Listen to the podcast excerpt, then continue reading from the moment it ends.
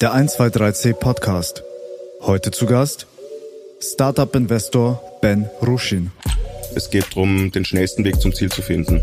Und wer das nicht tut, der hinkt halt einfach hinten nach und, und wird auch wahrscheinlich nicht erfolgreich sein. Wenn du an der Spitze des Unternehmens eine Person sitzen hast, die einfach nicht zeitgemäß denkt ja, und irgendwo hängen geblieben ist vor ein paar Jahren in einer anderen Zeit, dann ist es sehr, sehr schwer, dieses Unternehmen zu digitalisieren und, und vorwärts zu bringen. Ich glaube schon, dass sehr, sehr viele Menschen ähm, im Vertrieb deshalb nicht vorankommen, weil sie einfach in der Kommunikation inaktiv sind. Die trauen sich gar nicht, dem CEO eine E-Mail zu schreiben.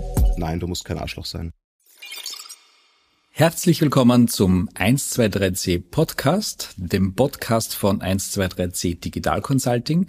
Mein Name ist Harald Grabner und ich darf Sie wieder mit meinem heutigen Gast durch den Digitalisierungsdschungel begleiten.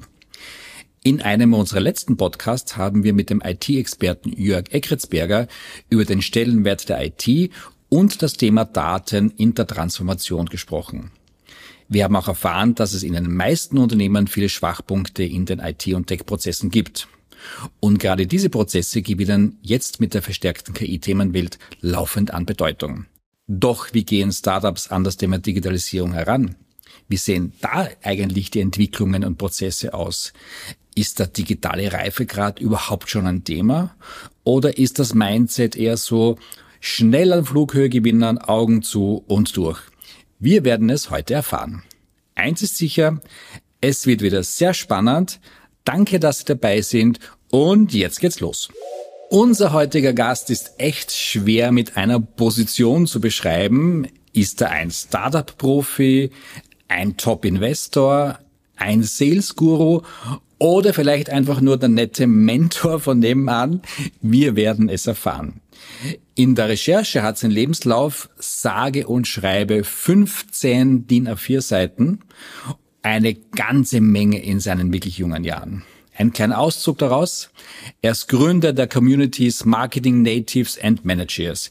Er ist Gründer von Wir Developers, die kennen wir alle. Er ist Advisor, er ist Investor, er ist Mentor und er ist auch Mitglied von Forbes 30 Under 30 und auch Mitbegründer von Founders of Europe. Und aktuell Managing Partner von Big Cheese Ventures. Sein Motto ist, Unternehmen erfolgreich zu machen. Was dahinter steckt, werden wir hoffentlich erfahren. Was ich an unserem heutigen Gast besonders schätze, sind seine Visionen. Denn wer so viel PS im Kopf, aber auch in der Garage hat und diese auf die Strecken bringen will, muss meiner Meinung nach einfach den ganzen Tag lang tausende Ideen haben. Und diese bringt er bemerkenswerterweise dann auch auf den Boden der Realität. Herzlich willkommen, Ben Ruschin. Danke, Harry. Also wir kennen uns ja schon einige Jährchen und in der Vorbereitung unseres Gespräches war die Redaktion ziemlich platt, was sind des Wortes, denn was du in deinen jungen Jahren schon alles erreicht hast, ist wirklich schon einzigartig. Und ich bin auch sicher, dass ähm, äh, viele schon darauf warten, bis du dein erstes Buch schreibst, äh, wie du es geschafft hast, sozusagen deine Wege zu bestreiten. Aber sag, was mich interessiert ist, ähm, hast du überhaupt noch den Überblick, wo du Investor bist, wo du Mentor bist, wo Advisor, wo Managing Partner? Wie gehst du eigentlich an das ganze Themenumfeld ran? Also ja, den Überblick habe ich zu so ziemlich allem, wo ich involviert bin, hauptberuflich ähm, und ja, zu 100 Prozent meiner Zeit verbringe ich bei Big Cheese Ventures, eine Firma, die ich ja vor knapp zwei Jahren mit meinem Geschäftspartner Mark Kaslatter gegründet habe und die hat sehr viele Synergien mit den Startups, an denen ich beteiligt bin oder bei den äh, Startups, mit denen ich zusammenarbeite. Wir sind de facto Dienstleister für Startups, also helfen Startups erfolgreich zu werden. Und ja, so hat sich das eigentlich ganz gut ergänzt. Aber wie regelst du dein ganzes Arbeitspensum? Ich meine, es gibt ja so viel Beteiligung, dass du gar nicht mehr weißt, wie viel Termine du machst, oder? Naja, wenn man wo beteiligt ist, dann beteiligt man sich in der Regel mit Geld ähm, und nicht so sehr mit Zeit. Ähm, ich glaube, dass ich ganz gut darin bin, meine Zeit zu managen. Ich glaube, dass ich ein ganz gutes System gefunden habe, wo ich mir überlege, wo kann ich den größten oder wie kann ich den größten Impact bringen? Wie kann ich meine Zeit am besten nutzen? Und ich frage ja auch die Gründer der Startups, an denen ich mich beteilige, wo kann ich den größten Mehrwert bieten. Ja, wir können uns jetzt natürlich eine Stunde irgendeinem Café treffen und dann nett plaudern, aber das bringt das Startup nicht weiter. Da nutze ich lieber die Stunde, um 20 Türen zu Corporates zu öffnen. Da kommt dann Umsatz rein und dann bringt es dem Startup auch einen Mehrwert. Du hast einmal in einem anderen Podcast gesagt, äh, dein größtes Learning ist, kein Arschloch zu sein. ähm, muss man als Unternehmerin oder Unternehmer nicht, nicht einmal so sein oder wie differenzierst du das im Business? Ähm, also ich glaube, du triffst jeden Menschen mehr als einmal im Leben. Ähm, wenn du ein Arschloch bist, dann fällt das irgendwann auf dich zurück. Und ich glaube, man muss auch mit sich selber zufrieden sein. Ich kenne Leute, die sind Arschlöcher und die schauen sich morgens in den Spiegel und fühlen sich pudelwohl. Äh, bei mir ist das nicht so. Ich glaube, du musst wirtschaftlich handeln. Ähm, und natürlich, wenn du jetzt ein Deal machst und unternehmerisches Unterfangen hast, ja, dass du angehst, da musst du natürlich schauen, dass du profitabel bist in dem, was du tust, ähm, dass sich das Ganze finanziell rechnet. Und dafür muss man aber kein Arschloch sein, weil am Ende des Tages, du kannst im Geschäftsleben nur punkten, wenn du für das Geld, das du verdienst, auch eine entsprechende Leistung erbringst und einen Mehrwert generierst. Wenn das nicht der Fall ist, dann, dann ist dein Geschäft nicht nachhaltig und dann kannst du es eigentlich einstampfen. Und deshalb, nein, du musst kein Arschloch sein.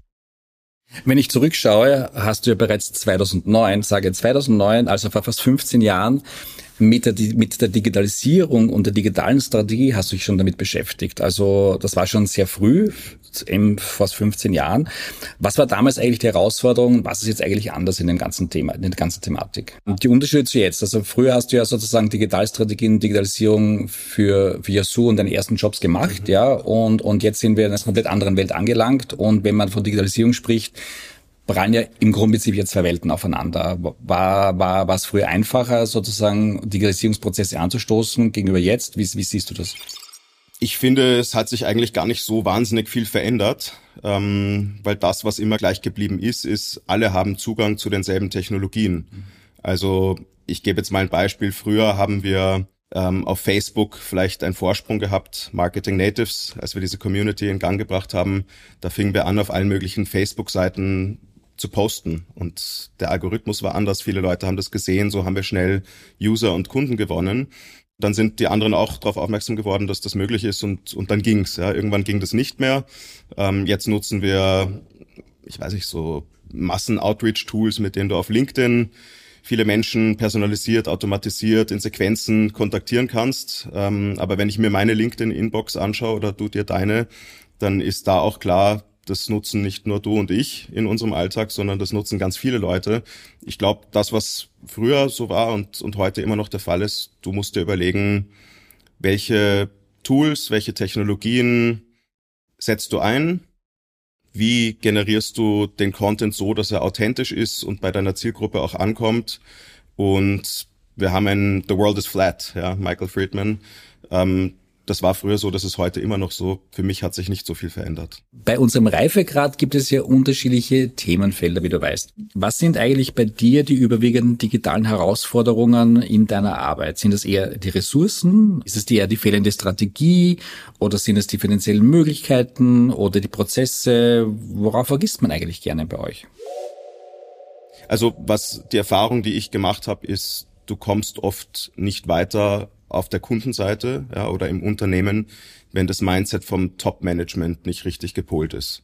Also wenn du an der Spitze des Unternehmens eine Person sitzen hast, die einfach nicht zeitgemäß denkt ja, und irgendwo hängen geblieben ist vor ein paar Jahren in einer anderen Zeit, dann ist es sehr, sehr schwer, dieses Unternehmen zu digitalisieren und, und vorwärts zu bringen. Bei den Startup-Gründern, mit denen wir arbeiten und Gründerinnen, ähm, ist es in den seltensten Fällen der Fall, dass dieses Mindset nicht vorhanden ist. Die haben sich entschieden, ein Unternehmen aufzubauen, das disruptiv ist, das innovativ ist, das ein neues Geschäftsmodell umsetzt ähm, und das natürlich in der Regel voll digitalisiert ist. Und wenn die dann nicht in der Lage sind, ähm, ja, den schnellsten Weg zum Ziel zu finden, dann bleiben sie auf der Strecke. Aber ich glaube, bei den Startup-Gründern hast du noch am wenigsten dieses Mindset-Problem oder diesen Bedarf, ja, dass man sie dorthin führen muss, ähm, um zu verstehen, welche Möglichkeiten die Digitalisierung bringt. Jetzt ist ja die, die Startup-Szene im Umbruch, im wahrsten Sinne des Wortes, äh, während es in der Pandemie noch die ganzen E-Commerce-Startups, die geboomt haben, sie sind dann hochgeschossen, definitiv 2020, 2019 hat schon begonnen, ähm, konzentrieren sich ja die Investoren jetzt hauptsächlich auf äh, Fintech, KI und Nachhaltigkeit, ein riesen, riesen Thema. Wo siehst du deine Zukunft als Investor, in welchem Startup-Bereich? Also ich denke nicht in, in Branchen, ähm, ich versuche in Startups zu investieren oder mit Startups zu arbeiten, die ich verstehe ich möchte das Produkt verstehen. Ich möchte verstehen, wie groß der Markt ist. Ich möchte verstehen, wie die Konkurrenzsituation ist und ob das Startup in der, möglich in der Lage ist, ein Problem zu lösen, ein sehr, sehr großes Problem. Ähm, da ist es mir relativ egal, in welcher Branche oder mit welcher Zielgruppe sich das Startup befasst. Für mich ist wichtig, ähm, ich fokussiere mich auf B2B-Startups. Ähm, B2C ist nicht mein Kompetenzbereich, B2B schon. Und da liegt eigentlich mein Fokus und was ich dazu sagen muss, das Allerwichtigste bei den Startups ist immer das Gründerteam. Also wenn das Team umfällt, wenn das Team sich zerstreitet, wenn das Team nicht performt ähm, oder die Verhältnisse, die Anteilsverhältnisse nicht stimmen, ähm, eines von diesen Faktoren kann ein Startup relativ schnell in die Luft fliegen lassen. Und darauf achte ich viel mehr als jetzt welche Branche das Startup bespielt. Weil du das Gründerteam angesprochen hast, also man liest ja immer öfters, am Anfang ist das Gründerteam immer ein Herz und eine Seele und dann, wenn es dann ins Daily Business geht, so nach zwei, drei Jahren gibt es immer den großen Crash und dann löst sich meistens immer irgendwer raus. Was glaubst du, warum ist das so? Ist man zu naiv an das Thema dann rangegangen oder, oder, ist, oder spielt es einfach damit, dass dann die, die Investoren, die dann reinkommen, einfach sozusagen den Druck erhöhen und den, der nicht ausgehalten wird? Also ich glaube, es gibt einen großen Unterschied zwischen Gründerinnen und Gründern, die zum ersten Mal ein Startup oder ein Unternehmen ähm, gründen und aufbauen und denjenigen, die das noch nie getan haben. Ähm, wenn du zum ersten Mal ein Startup gründest, hast du am Anfang eine schöne Phase. Ja, du gründest eine GmbH, du hast dein Team, deine Co-Founder, ihr seid motiviert, ähm, alle klopfen dir auf die Schulter und sagen dir, wie großartig du bist und wie toll deine Idee nicht ist. Du sammelst in der Regel etwas Geld ein, das sind am Anfang vielleicht ein paar hunderttausend Euro oder mehr. Und Gründen macht ja Spaß. Ja, das ist ja eine coole Zeit. Ja, dann gibt's in der Regel ein bisschen PR, du schickst eine Pressemeldung aus, du wirst in irgendwelchen Startup-Medien gefeatured, ähm, bekommst sehr viel Aufmerksamkeit.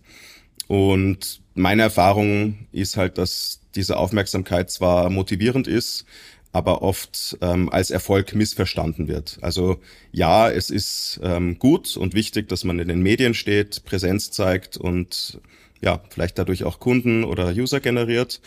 Aber du hast, nur weil du jetzt einmal im Brutkasten auf Trending Topics oder in deutsche Startups gefeatured wurdest, noch keinen Cent Umsatz verdient. Ja.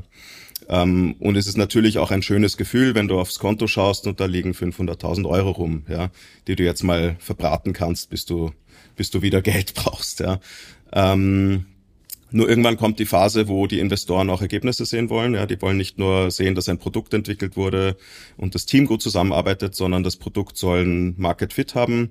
Du musst es auf die Straße bringen und du musst es bepreisen. Du brauchst ein Pricing, du musst es verkaufen, du musst es bewerben und du musst auch ein gutes Ratio haben von der Customer Acquisition Cost zum Customer Lifetime Value. Mindestens eins zu drei ähm, ist, ist ein gutes Ratio oder die, die Mindestanforderung. Und das ist dann natürlich oft nicht so einfach wie anfangs geplant. Das, was auf Papier gut ausschaut, ist in der Praxis oft gar nicht realisierbar. Ähm, Dinge ändern sich, der Markt ändert sich, es gibt Pandemien, es gibt Wirtschaftskrisen, die Investoren und Investorinnen haben plötzlich nicht mehr so viel Geld in ihren Taschen, ähm, sind nicht mehr so risikofreudig, andere Assetklassen sind spannender als die von einem Startup. Und plötzlich heißt es, du musst auch noch profitabel werden, ja, weil Storytelling ist jetzt nicht mehr im Trend, jetzt geht es darum, auch tatsächlich ähm, ja, Profitabilität zu erlangen. Und ja, da, da fangen dann oft die dunklen Zeiten und die schwierigen Situationen an wo man vielleicht unterschiedlicher Meinung ist, wie geht man an den Vertrieb ran, vielleicht ändern sich auch die Rollen, man stellt fest, eine Person ist vielleicht nicht mehr, passt vielleicht nicht mehr in die Firma oder ist nicht fähig, ein Team zu führen oder versteht sich mit den anderen nicht gut. Es ändern sich die Lebenssituationen der Gründer. Eine wird schwanger oder wird, wird Vater oder Mutter oder was auch immer. Ähm, eine Person hat plötzlich einen Sinneswandel und möchte ein Sabbatical machen. Also es verändern sich äh, Perspektiven und, und Lebenssituationen und da fangen dann oft auch die, die Konflikte an. Ja. Bevor wir zu deinen Comedies kommen, glaube ich, interessiert unsere Hörerinnen und Hörer stark, was du von diesen ganzen TV-Sendungen hältst. Ne? Also es gibt ja sozusagen auf Puls 4 eine große Show, dann im deutschen Fernsehen. Ich habe einmal gelesen in einem Artikel, dass ja nicht viel überbleibt, dass die Quote ist ja, glaube ich, so 10 Prozent, die irgendwie funktioniert oder wo dann überhaupt Investitionen zustande kommen. Macht es überhaupt Sinn, für Leute dorthin zu gehen? Ich meine, das ist ja, man, es ist nicht eine Show, die muss, das muss verstehen, es ist eine Show. Ja, aber ja. die Frage ist für ein, für ein junges Startup-Unternehmen, bewerbe ich mich da jetzt und lass mich da durch den Kakao ziehen oder nicht? Ne? Also ich glaube, diese, diese Fernsehsendung und das, diese zwei Minuten, zwei Millionen ist ja auch der Quotenrenner von Pro7 Sat 1 Puls 4 in Österreich. Das ist gut, um ein bisschen Bekanntheit zu erlangen, wenn du dann auch gut positioniert bist in dieser Sendung. Ich glaube nicht, dass es der ideale Ort ist, um Investoren zu akquirieren. Ja, du brauchst das nicht. Du musst dort nicht sitzen, um, du kannst auch einen HP Haselsteiner eine E-Mail schicken oder seinem Family Office oder Fonds und, und die direkt kontaktieren. Ja, es ist eine, eine Sendung für die Masse und entsprechend sind auch die Inhalte. Ich glaube, dass vieles von dem, was da gezeigt wird, nicht sehr ernsthaft betrieben wird. Ja, dass da hin und wieder auch Unternehmen sind, die eigentlich keine attraktiven Investment Opportunities darstellen und mehr der Unterhaltung der, der Masse dienen. Ich würde mich selber dort weder als Investor noch als Startup ähm, sehen wollen und ich habe auch Startups in meinem Umfeld gehabt, wo wir gemeinsam entschieden haben, dass sie sich dort nicht ähm, hinstellen, aufgrund der Tatsache, dass sie eben ihre Reputation schonen wollten. Ähm, ja, ich hoffe, der Markus Breitenecker verzeiht mir das. Aber es, es ist eine Show für die Masse. Ja, das, man muss sagen, wie es ist. Nun bist du ja bei vielen Gesellschaften als Investor tätig. Es gibt einerseits die, die Rushin Holding, dann gibt es die Founders of Europe und dann noch die Big Cheese Ventures. Also relativ viel. Äh, hast du da eine Linie, über welche Company überhaupt in welches Startup investierst? Also mit meiner eigenen Beteiligungsholding mache ich sehr opportunistische Beteiligungen. Ich habe mich an der Consalio GmbH beteiligt, ein Startup aus Düsseldorf ähm, und an der Notarity GmbH, ein Startup aus Wien. Ähm, beides im B2B-Bereich. Ähm, da gehe ich sehr opportunistisch vor. Ich habe mich auch gerade an einem traditionellen Unternehmen, das gar nicht in die Kategorie Startup fällt, beteiligt, das etwas völlig anderes macht. Über Founders of Europe beteiligen wir uns an B2B-Startups. Ähm, wir machen vier Investments im Jahr mit ähm, zumindest 100.000 Euro äh, Betrag pro, pro Investment.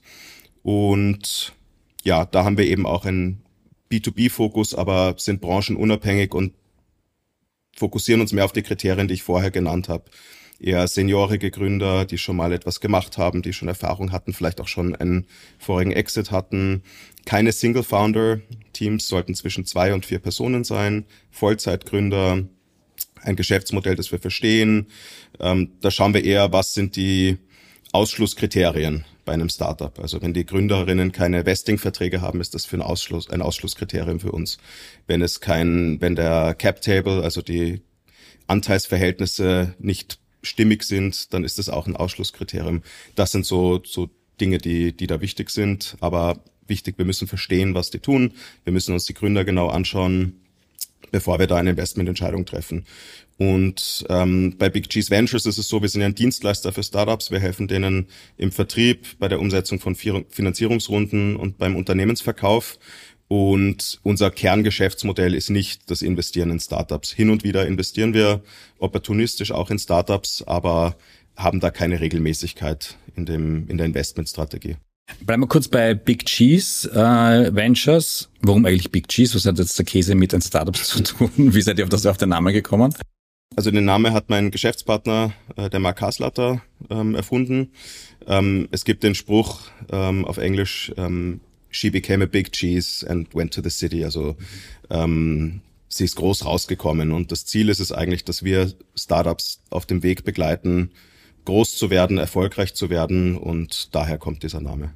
Aber bei, bei Big Cheese Ventures seid ihr im Endeffekt Consulter mit Beteiligungen. Also ihr berät ja nur das Unternehmen, aber mischt euch ja nicht in das operative Geschäft ein. Das ist ja im Endeffekt anders als bei den anderen Investitionen, oder? Naja, schon. Also wir, wenn wir uns anschauen, dass, dass der Bereich Vertrieb, Revenue Operations nennen wir das.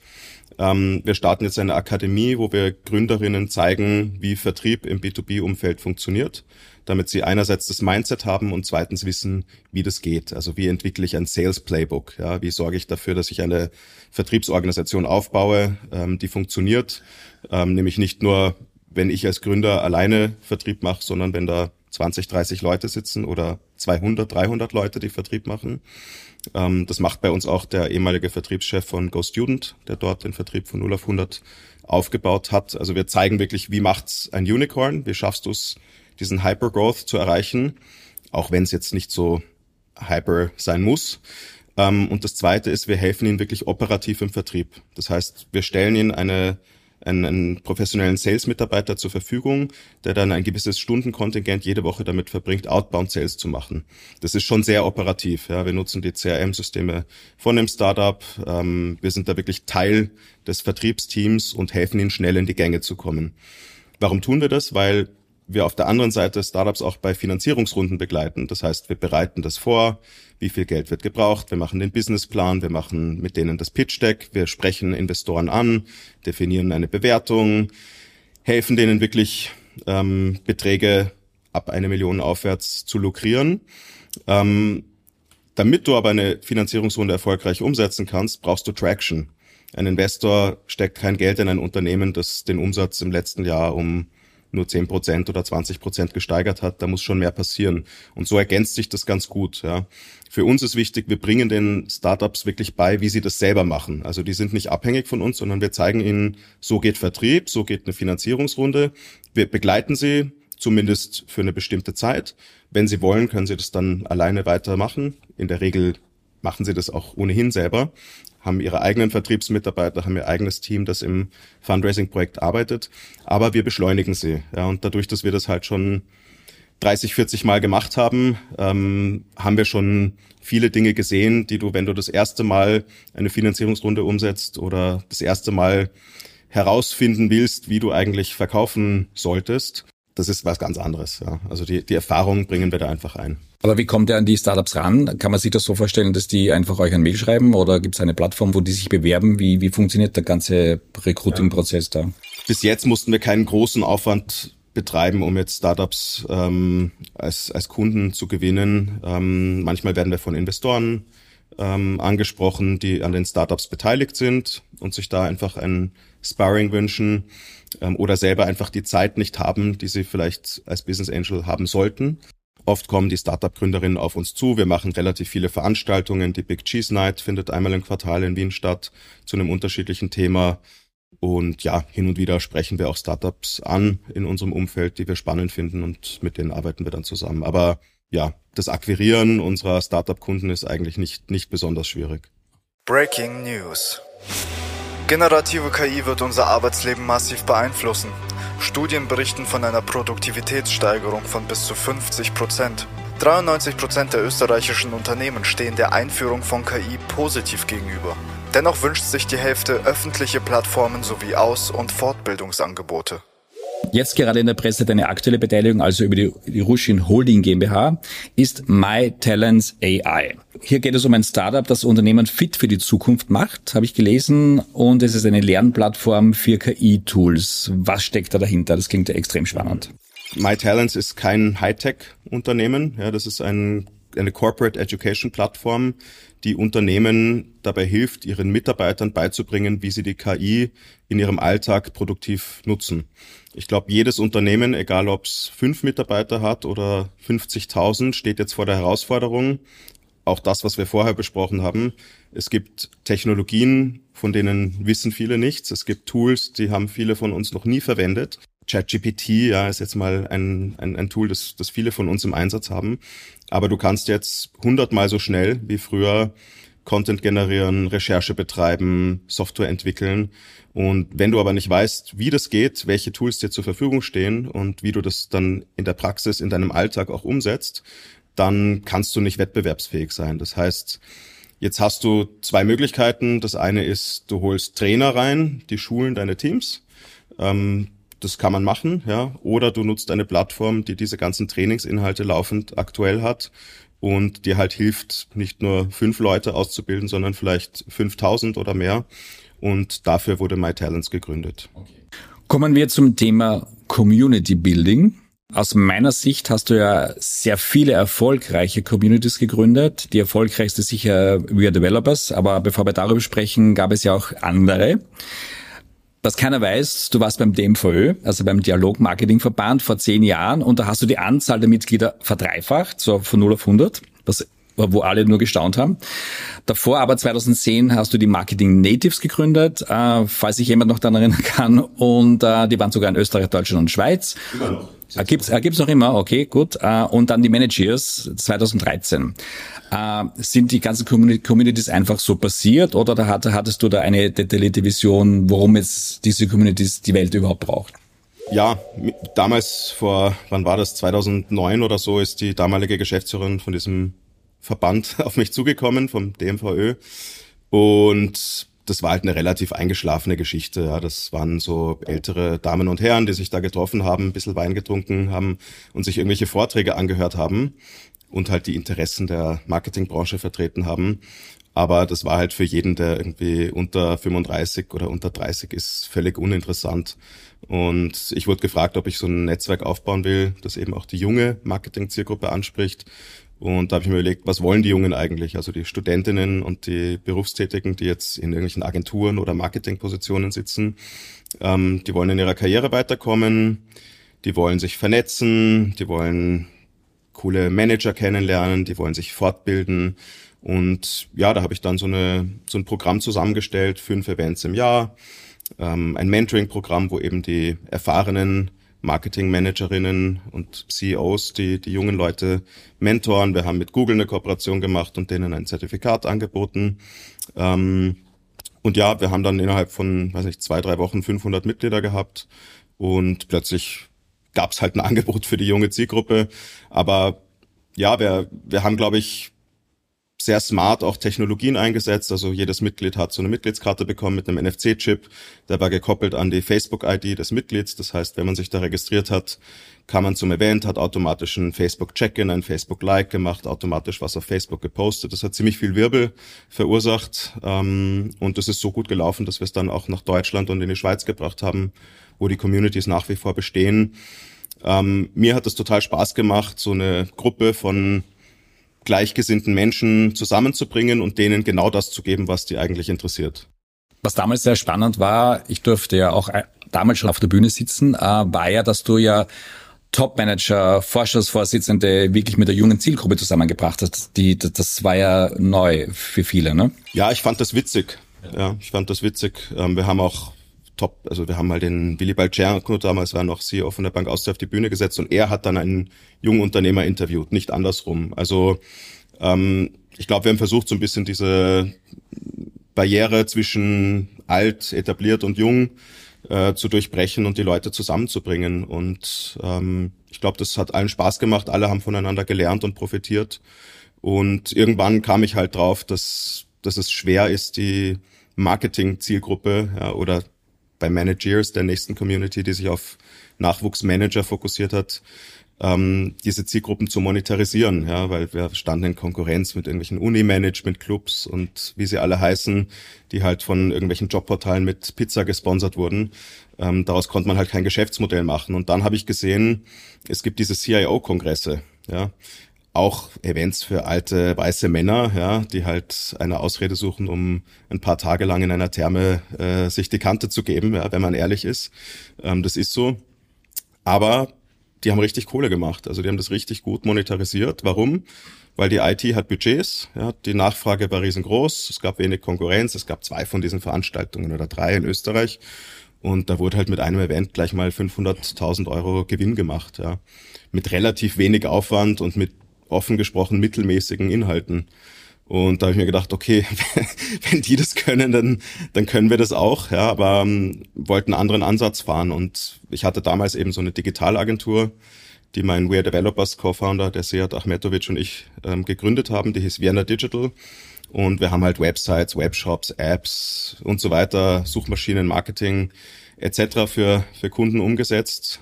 Wir haben ja damals auch zusammengearbeitet schon. Und irgendwann kamen die Kunden zu uns und haben halt gesagt, ähm, wir wollen nicht nur Projekte von euch als Dienstleistung haben, sondern wir wollen, dass ihr uns das Personal zur Verfügung stellt. Und dann fingen wir an, Softwareentwickler auf Stundenbasis oder auf Monatsbasis oder überhaupt ähm, gänzlich zu vermitteln, so wie es halt die Headhunter oder die Personalvermittler machen. Und dann sind wir darauf gestoßen, dass auch diese Branche wirklich eingeschlafen ist, diese IT-Recruiting-Branche, weil alle dort dasselbe tun. Ja, die machen Verträge mit großen oder kleinen Firmen. Dann gehen sie auf LinkedIn, nerven irgendwelche Softwareentwickler und vermitteln die dann und dafür kriegen sie drei Monatsgehälter ausbezahlt, mehr oder weniger. Und dann haben wir uns überlegt, warum machen wir nicht das, was wir eh können, eine Community bauen, geben den Softwareentwicklerinnen etwas, was den wirklichen Mehrwert gibt und den Spaß macht, nämlich geilen Content, neue Sachen lernen, sich vernetzen, coole Firmen und Technologien kennenlernen, ähm, bauen eine Community und eine Marke auf, die die Softwareentwicklerinnen geil finden. Wenn wir das schaffen, dann haben wir auch die Arbeitgeber und die Kunden auf der anderen Seite. Und so haben wir das gemacht und das ist relativ schnell recht groß geworden. Also die Vision, die ich damals ja mitbekommen habe, war schon einzigartig, auch zu sagen, okay, wie gehe ich an das Thema ran? Wie kann ich die Unternehmer in dieses Konzept mit einbinden? Im Grundprinzip müssen sich ja die Unternehmer bei den Developern bewerben. Äh, das wissen wir. Und, und das Ganze ist ja dann in, in, in größten, Europas größten Developer-Kongress gemündet. World Congress. Der, der weltgrößte. Der weltgrößte Kongress, äh, der ja auch heuer wieder in Berlin stattgefunden hat. Und das ist schon sehr spannend. Also das ist wirklich die größte Community, die es gibt. Wohin soll das Ganze gehen und wachsen? Wollt ihr dann auch einmal in die USA rüber oder in den, in den asiatischen Raum? Ich meine, das Konzept ist so gut, dass man es ja theoretisch ja weltweit ausrollen könnte. Ja, kann man. Also im Moment, wir haben Offices in, in Wien, Berlin, Sarajevo, Barcelona. Ähm, wir haben letztes Jahr einen großen Konkurrenten übernommen in Deutschland, For Scotty. Ähm, das Team besteht jetzt aus 75 Mitarbeitern in diesen Standorten verteilt. Äh, die nächsten Schritte sind äh, Niederlande, also es wird ein Office in Amsterdam geben und eins in London. Ähm, wir hiren gerade relativ viele Sales-Leute, um einfach die Nachfrage der Kunden bedienen zu können. Aber ich glaube, viel wichtiger als in welchen Standorten sind wir jetzt vertreten ist, die Qualität muss hochgehalten werden. Also das eigentliche Produkt, die Jobplattform, die muss gut funktionieren. Wir haben natürlich ein Two-Sided Market, ja, Talente auf der einen Seite, Arbeitgeber auf der anderen Seite. Ähm, sicher gibt's eine Relocation-Bereitschaft auf Seiten der Talente, aber trotzdem brauchst du eine kritische Masse an Talenten in der Region, wo du dann auch die Arbeitgeber sitzen hast. Ähm, Qualität ist das Wichtigste, ja. Profitabilität ist wichtig und klar, es gibt keine Grenze. Also wir könnten das jetzt wahrscheinlich noch 30 Jahre ähm, weiter vorantreiben und die USA bespielen und Asien bespielen. Mal schauen. Jetzt sind wir mal in Europa ähm, der Platzhirsch und wir werden sehen, was, was als nächstes kommt. Ja ein roter Faden, der sich ja wirklich jetzt auch durchgezogen hat durch unsere Diskussionen, war ja das Thema Sales. Ja, also ohne Sales geht ja gar nichts. Bei den Startups, bei den Unternehmen, die es schon gibt. Und Sales, war das schon immer dein Steckenpferd oder siehst du das eher, dass das dein Naturtalent war? Weil in der Schule warst du ja sehr schüchtern. Also wie, hat sich das entwickelt? Ich war eigentlich oder bin eigentlich immer noch ein sehr introvertierter Typ. Ähm, ich hab, ich bin total gern auch mal alleine und habe niemanden um mich rum. Ähm, wahrscheinlich auch deshalb, weil ich so viel äh, mit Menschen interagiere. Aber in meiner ersten Firma, wo ich, wo ich meinen ersten Job hatte, das war ein Startup in Wien. Und ich habe irgendwann diese Rolle Vertrieb umgehängt bekommen. Ich war Assistent vom Geschäftsführer und ich bin auf die Münchner Medientage gefahren. Wir hatten ein Podcast-Portal und mussten Kooperationen mit, mit großen Medienhäusern abschließen. Und ich habe für mich dann entschieden, ich muss hier Kunden akquirieren. Ähm, dort steht der Matthias Döpfner. Ja, ich muss jetzt zu dem hingehen und dem meine Visitenkarte in die Hand drücken und dem sagen, was wir tun. Und versuchen auch von ihm die Visitenkarte zu bekommen, um dann ein Follow-up-Mail zu schreiben und, und Axel Springer als Partner oder Kunden zu akquirieren.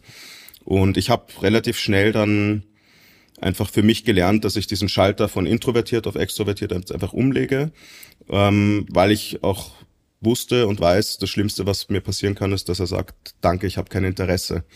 Und so fing ich dann halt an, eigentlich ja auf, auf Top-Manager zuzugehen. Ich bin zu den CEOs der großen Medienhäusern gegangen, habe denen meine Karte in die Hand gedrückt ähm, und habe gelernt, irgendwie Direct Sales zu machen, ja, ohne dass mir das irgendjemand beigebracht hat. Manche sagen ja auch, du, also es gäbe so ein Schlagwort, du warst früher Ben der Bulldozer. die Frage ist, äh, wolltest du immer mit dem Kopf durch die Wand oder, oder wie siehst du diesen ganzen Sales-Prozess? Also im Grundprinzip haben wir alle erstens haben Angst, mit, mit Leuten in Kontakt zu treten. Das ist die erste Geschichte, die ich auch sozusagen auch persönlich kenne. Also um Gottes Willen, den traue ich mir nicht ansprechen. Du hast ja gleich immer mit den Top-Leuten gesprochen, das ist eine Geschichte. Das Schwierige ist ja dann, wenn du die Visitkarte hast, was mache ich dann? Ne? Dann fängt sie ja dann wirklich an. Die Visitkarte, mhm. Visitkarte zu haben, ist ja recht nett. Es gibt ja viele Leute, die sammeln Visitkarten, freuen sich darüber. Aber, aber was kannst du sozusagen unseren Hörerinnen und Hörern mitgeben, sozusagen, was, was, was ist dann wichtig im, im, im Follow-up-Doing, ja, mhm. bei dem ganzen Prozess? Mhm. Ich glaube, du musst der, wenn wir jetzt von Top-Level-Sales reden, ja, du gehst direkt zu einer Top-Führungskraft, du musst dir überlegen, ähm, wie bekommst du deren Aufmerksamkeit? Ähm, ich habe den Dan Rose, damals Senior Vice President Partnerships von Facebook, ähm, auf der NOAA Conference in Berlin getroffen. Der war relativ im Stress, ist an mir vorbeigerauscht und ich wollte aber seine Visitenkarte haben und, und, und den als Kunden akquirieren. Und ich habe dem einfach nur einen Satz gesagt. Ich habe gesagt, Dan, um, we host the largest event for software developers in the world. Und dann ist er stehen geblieben, hat mich angeschaut, hat mir die Visitenkarte gegeben, hat gesagt, write me. Ja. Natürlich am selben Tag ein Follow-up gemacht. Ähm, die SAP habe ich akquiriert, indem ich damals dem CEO, dem Bill McDermott, eine E-Mail geschrieben habe. Die habe ich heute noch. Ja. Sehr, sehr klar, gleich auf den Punkt, Bullet Points, fett markiert, was wichtig ist. Ähm, habe ihm ganz klipp und klar gesagt, was wir, wer wir sind, was wir tun und was wir von ihnen wollen. Ich habe dem Satya Nadella eine E-Mail geschrieben, satyan at microsoft.com ähm, genau dasselbe, einen Tag später haben sich dort die SVPs Marketing oder European EMEA Marketing Managers gemeldet und, und so kam eine Kooperation zustande, ja. Das, was ich relativ früh gelernt habe, ist, wie akquiriere ich einen Kunden, indem ich ganz nach oben gehe, ja, direkt zum CEO.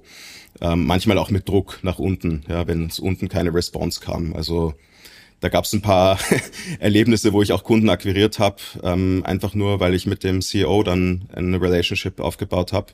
Ähm, das war sicher nicht nachhaltig und das habe ich dann auch lernen müssen. Also bei We Are Developers zum Beispiel, wo ein Recruiting und Employer Branding Produkt verkauft wird, da verkauft man direkt an die Recruiting und Employer Branding Abteilung. Ja, die sehen das auch nicht so gerne, wenn da der CEO äh, was runterdelegiert und sagt, äh, schaut euch das mal an. Ja, ähm, oft sind die beleidigt und fragen sich, warum kommst du nicht direkt zu uns? Ja, ähm, also das war für mich Neuland. Was mir auch sehr schwer gefallen ist früher, ist jungen Sales-Mitarbeiterinnen beizubringen, wie sie verkaufen sollen, weil ich habe denen gesagt, na ja, da gehst du zu einem Event, ja, triffst einen CEO, ja, tausch dich mit dem aus und machst ein Follow-up, ja. Oder schreibst halt dem CEO eine E-Mail. Da sind die Augen ganz groß geworden. Aber ich glaube schon, dass sehr, sehr viele Menschen ähm, im Vertrieb deshalb nicht vorankommen, weil sie einfach in der Kommunikation inaktiv sind. Die trauen sich gar nicht, dem CEO eine E-Mail zu schreiben, ähm, weil sie zu wenig Hartnäckigkeit haben. Die sind nicht persistent. Ja, da kommt keine zweite, dritte, vierte, fünfte E-Mail. Ähm, ja, und, und weil sie sich einfach nicht trauen. Mhm. Und das ist ein Fehler, weil das Schlimmste, was passieren kann, ist, du kriegst keine Antwort oder du kriegst ein Nein. Aber mehr kann nicht passieren. Und jetzt ist natürlich für ein Startup die Challenge, wie skalierst du einen Vertrieb? Ja? Ähm, gehst du da immer auf irgendwelche Konferenzen und triffst fünf oder zehn CEOs, ja? Oder schaust du, dass du wirklich rausgehst in die Masse, mit Hilfe auch von Technologien und smarten Tools ähm, und Inbound Leads, ja, und, und wie schaffst du es in der Masse zu verkaufen? Und das ist wieder etwas ganz anderes als dieses Direct Sales, wo du ein VIP-Dinner veranstaltest und ein paar äh, CEOs bezirzt. Du hast ja in deinem Leben sehr viele Wegbegleiter gehabt. Man, kann, man spricht auch von Mentoren, ja. Ähm, warum waren die für dich wichtig? Also braucht man Mentoren überhaupt sozusagen, um erfolgreich zu werden? Ich kann mir vorstellen, dass es Menschen gibt, die, die keine seniorigen Personen gehabt haben, die ihnen irgendwas beigebracht haben. Aber ich habe immer versucht, ähm, Leute in meinem Umfeld ähm, zu identifizieren, die sehr, sehr viel Erfahrung haben in einem bestimmten Bereich, sei es Vertrieb oder sei es Branchenkenntnis oder einfach nur Leadership ähm, oder unternehmerische Fähigkeiten und mit denen Zeit zu verbringen. Und ich habe denen einfach nur zugehört. Und das hat mir schon extrem viel gebracht, weil Lebenserfahrung ist extrem wertvoll und ich empfehle das auch Startups in ihren Leadership-Teams sehr erfahrene Mentoren und erfahrene Manager und Managerinnen reinzuholen. Also ich, für mich ist es ein großer Bonus, wenn in einem Team von drei Gründern und Gründerinnen auch eine Person sitzt, die 50 plus ist, ja, weil die hat einfach die Ruhe, die vielleicht die Jungen nicht mehr haben, ähm, den Fokus, die Beständigkeit und einfach auch den Vorteil, dass sie sehr, sehr, sehr viel erlebt hat, was die Jungen vielleicht noch nicht erlebt haben. Krisen zum Beispiel. Wir sind ja schon ein bisschen in dein privates Umfeld eingedrungen. Ähm, du hast ja einen ganz entzückenden Sohn, der heute auch mit ist. Der ist ganz brav und malt hier schöne Bilder. Du bist auch mit einem international gefeierten Opernstar verheiratet, mit Hila Fahima-Ruschin. Hila hat wirklich bereits Engagements an der Wiener Staatsoper gehabt, an der Mailander Scala oder jetzt auch an der angesehenen Oper in Tel Aviv. Also hast du zu Hause ja immer Hochkultur beim Abendessen, im wahrsten Sinne des Wortes. Und soweit ich mich erinnern kann, hast du mir einmal erzählt, du warst am Anfang gar kein Opernfan. Bist du jetzt zum Opernfan geworden? Also es gibt Opern, die gefallen mir besser und Opern, die gefallen mir schlechter. Es gibt auch Zeiten, wo ich mehr oder weniger Lust habe auf Opern. Ähm, es gibt auch bestimmte Opern, die ich schon viele, viele Male gesehen habe. Also, ich weiß nicht, 30, 40 Mal live. Ähm, summa summarum ja, aber nicht immer und nicht alles. Operngesang habe ich gelernt, ist ja wirklich auf höchstem Niveau, ist ja vergleichbar wirklich mit Leistungssport. Äh, man muss ja sozusagen täglich trainieren und immer 1000 Prozent geben. Ähnlich wie in deinem Business, ja. Äh, nach deinen Aussagen wird es schnell langweilig. Äh, wie motivierst du dich eigentlich, dass du immer 1000 Prozent geben kannst? Ich bin einfach von Grund auf sehr ambitioniert und ich habe für mich auch dieses Mindset, und das ist so ein bisschen ein Sales-Mindset, ähm, der erste Tag jedes Monats startet mit null. Ja, also jetzt am 1. Oktober habe ich in dem Monat null Umsatz gemacht, null Neukunden akquiriert und null Erfolg gehabt, was neues Geschäft betrifft, ja, wenn wir jetzt über Sales zum Beispiel sprechen. Und ähm, ich glaube, es, es kann sehr gefährlich werden, wenn man sich so auf den bisherigen Erfolgen ausruht. So letzte Woche haben wir einen großen Kunden akquiriert oder letzten Monat oder das Jahr ist doch eh gut gelaufen, ja. Ähm, das macht was mit dir, ja. Und dieser Perspektivenwechsel zu sagen, alles schön und gut, ja. Aber wir haben ein hochgestecktes Jahresziel, wir wollen das erreichen, wir wollen das vielleicht übererreichen wir wollen motiviert bleiben, wir wollen nicht den Fuß vom Gas nehmen, nur weil jetzt das letzte Quartal vielleicht gut gelaufen ist. Trotzdem Erfolge feiern, ganz, ganz wichtig. Also jeder Kunde ist, ist eine Success Story und ähm, jeder glückliche Kunde umso mehr. Ähm, aber ich glaube, das ist einfach eine Sache vom Mindset, ja. Und ich respektiere das total, wenn Leute sagen, ich war jetzt erfolgreich, ich habe irgendwie super verdient, ich habe eine Firma verkauft und jetzt gehe ich nur noch Golf spielen und ähm, weiß nicht, Bücher lesen, ja. Ich kenne aber wenige Leute, die das können. Ich kenne Leute, die nehmen dann eine Auszeit und dann geben sie wieder Gas. Aber für mich ist das einfach so ein Ansporn. Ja, ich wüsste jetzt auch gar nicht, was ich, was ich in meiner Freizeit jetzt den ganzen Tag tun soll. Ja, und ich hatte schon Phasen, wo ich irgendwie mal etwas beendet habe und dann eine Phase hatte, wo ich, wo ich vielleicht weniger zu tun hab, äh, hatte, weil ich mir gerade überlegt habe, was ich als nächstes mache. Und das war für mich schrecklich. Ja, also ich, ich konnte überhaupt nicht mit dieser Freizeit und dieser Ungewissheit umgehen, ja, und diesem Mangel an Erfolgserlebnissen. Und mir wird manchmal vorgeworfen, dass ich arrogant bin oder dass ich kalt rüberkomme, äh, dass ich nicht zuhöre oder so. Aber bei mir ist einfach so, ich habe extrem hohe Ziele, die habe ich vor Augen, die will ich erreichen und, und darauf setze ich meinen Fokus und dann blende ich halt auch alles andere aus. Also ähm, ich habe einen Freund, der, der auch sehr, sehr erfolgreich ist, ein Vorbild für mich und der blendet einfach sehr, sehr vieles aus, was nicht dem Ziel dienlich ist. Ja, das kann gut, das kann aber auch schlecht sein. Aber ich glaube, die die Menschen, die halt getrieben sind, die haben Ziele vor Augen und die geben Gas, ganz egal, wie hoch der Kontostand ist, ganz egal, wie erfolgreich sie gestern oder vorgestern waren. Und nur so kommst du vorwärts. Okay, mal vielen Dank für die privaten Einblicke. Zum Schluss unseres Podcasts haben wir immer eins, zwei, drei Fragen. Eins, zwei, drei. Wobei es bei der ersten Frage nur eine Antwortmöglichkeit gibt, bei der zweiten zwei und bei der dritten drei. Und los geht's. Meine erste Frage ist, welchen internationalen Mentor hättest du gerne in deiner beruflichen Laufbahn eigentlich gehabt? Eins. Das klingt jetzt vielleicht kitschig, ja, aber ich würde gerne verstehen, wie Menschen wie Elon Musk ihre Zeit managen. Ja.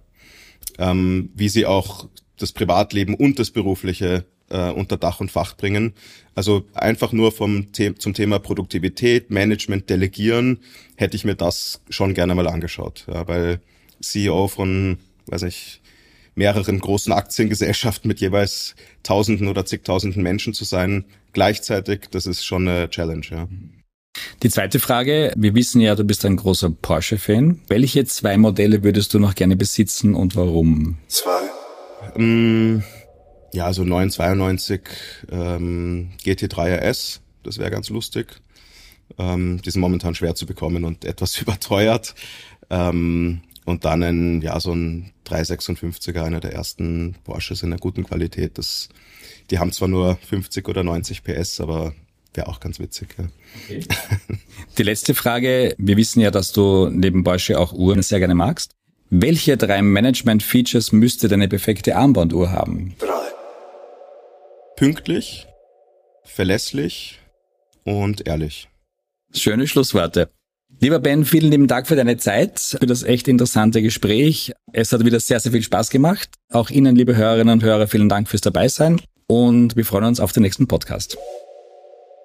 Als einen unserer nächsten Gäste begrüßen wir Ronny Hollenstein. Er ist Gründer und Gesellschafter der Gruppe Hollenstein und seit 25 Jahren ist er der Experte für Kommunikation, Persönlichkeit und Selbstführung. Als Autor von Hart und Herzlich Sinnvoll Kommunizieren und Schule des Sprechens wird er uns Einblicke in seine Welt der Kommunikation geben. Es wird auf jeden Fall wieder mega spannend. Ich freue mich sehr darauf. Bis dahin digitale Grüße, euer Harald Grabner. Wie steht es um die digitale Reife Ihres Unternehmens? Die 123C Digital Consulting bietet den ersten Digitalisierungsbaukasten für Orientierung, Planungssicherheit und Umsatzstärke.